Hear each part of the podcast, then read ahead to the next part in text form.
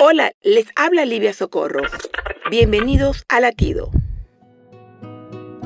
Cierta mañana, mientras disfrutaba de mi café, observé que un cardenal intentaba entrar a través de mi ventana, pero él solamente veía el reflejo de su propio ser en el vidrio de la ventana.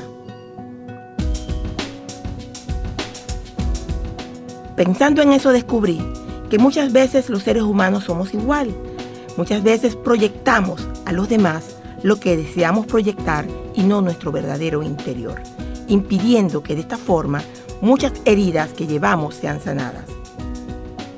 Solo cuando abrimos las puertas de nuestro corazón y compartimos con otros recuerdos y dolor que poseemos, la vida se nos hará más bella y más completa. Latido les llega a través del Ejército de Salvación.